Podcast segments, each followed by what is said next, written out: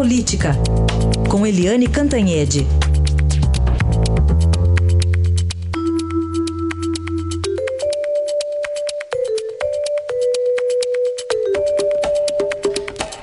E um dos destaques de hoje é a coluna da própria Eliane, que a gente leu ontem, né, aqui no Jornal Estado de São Paulo, confirmando que a candidatura de Luciano Huck é pra valer, Eliane. Bom dia. Bom dia, Raíssa. Bom dia, ouvintes. A gente sempre tratou a candidatura do Luciano Huck como uma quase uma brincadeira, né? Afinal das contas, uma celebridade, um apresentador de televisão, sem nenhum lastro político, sem partido e tal, apesar da simpatia sempre pelo PSDB, mas a gente nunca levava muito a sério e agora é para levar a sério sim. O Hulk está se movimentando bastante, ele está muito próximo do movimento Agora, que é um movimento que tenta replicar o Podemos da Europa, né, o próprio En Marche é, da França, o M5 Estrelas, é, todos esses movimentos de renovação do sistema político, é, do sistema partidário. Então ele tem esse movimento por trás e ele está muito próximo do PPS e tudo indica, está tudo muito caminhando para ele se filiar ao PPS até 15 de dezembro. É claro que ainda restam aquelas sabe assim, quando bate o coração e dá aquele medo, porque o Luciano Huck tem uma vida muito confortável. Ele é casado com a também apresentadora Angélica, outra celebridade, ganha fortunas, tem uma vida muito consolidada na televisão.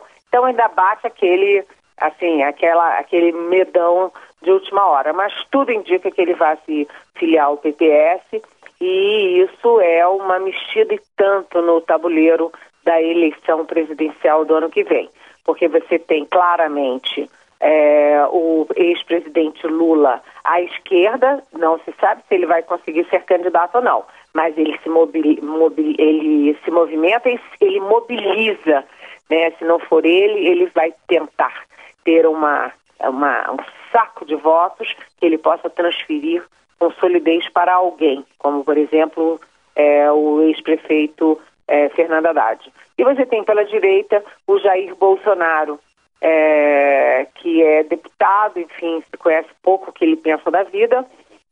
E pelo centro corre muito firmemente o, o governador Geraldo Alckmin, do PSDB, que aliás ontem estava em Recife também, em grandes articulações para atrair votos para 2018.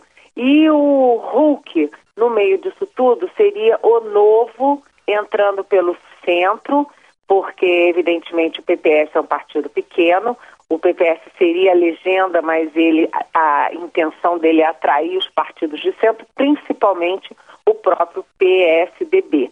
E uma sinalização que ele dá nesse sentido é que quem está por trás do, do plano econômico desse projeto Hulk é o Armínio Fraga, que é ligado aos tucanos, que fez o programa é, econômico do Aécio Neves em 2014 e que, enfim, é, não está brincando em serviço. Né? O Armínio Fraga, ele representa toda uma corrente de grandes economistas isso tudo era para é, tentar firmar a candidatura do Hulk como uma candidatura de centro, reformista e com uma linha social-democrata, ou seja, liberal na economia, ou seja, mercado, né? A economia de mercado, mas com profunda preocupação social. Isso tudo é, é todo uma, um arcabouço é, político e teórico. Agora precisa se saber quais são as condições reais do Hulk de ser candidato é, até porque é, ele não é político, ele não tem tradição política e a gente não sabe o que, que ele pensa né, da vida, o que, que ele conhece, o que, que ele conhece do jogo, se ele está preparado por isso. Para isso. Ele tem conversado muito e não é descartado nem pelo ex-presidente Fernando Henrique Cardoso.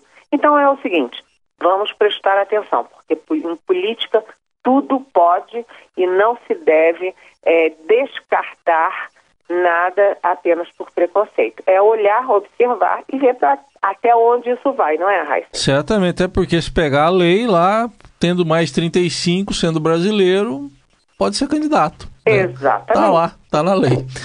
Eliane, é, e vamos falar do delegado Fernando Segovia, toma posse hoje na diretoria da Polícia Federal. O que, que dá para esperar? O que, que pode mudar com ele?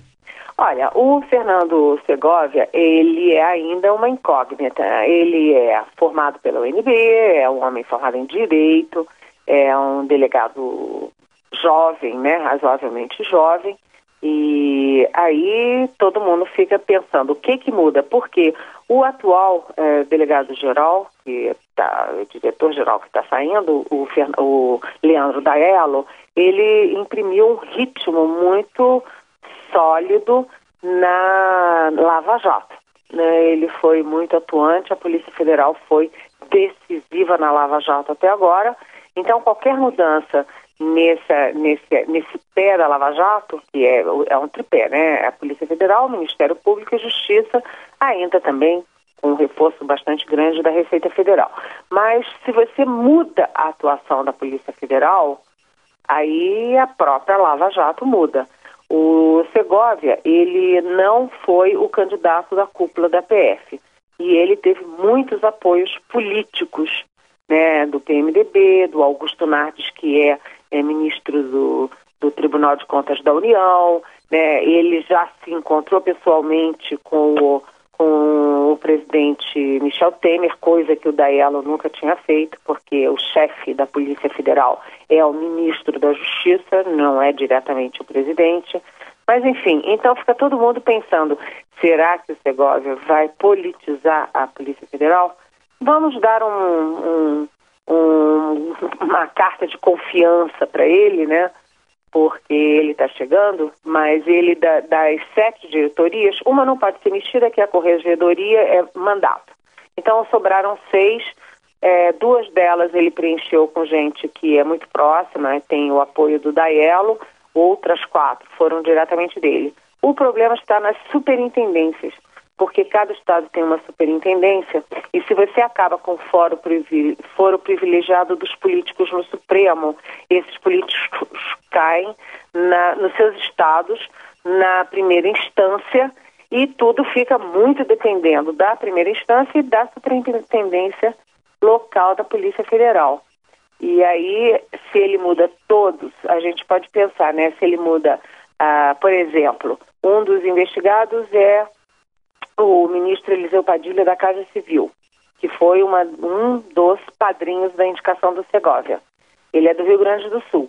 Se você muda o superintendente da Polícia Federal no Rio Grande do Sul, se o Padilha perde o foro, privilegiado, isso pode favorecer muito os investigados. Então, é, vamos torcer para que o Segovia faça um grande trabalho, mas vamos também como no caso do Hulk, ficar de olho para ver onde que isso vai dar, não é? É isso aí, Eliane. E amanhã você volta então. Até amanhã. Até amanhã. Bom dia.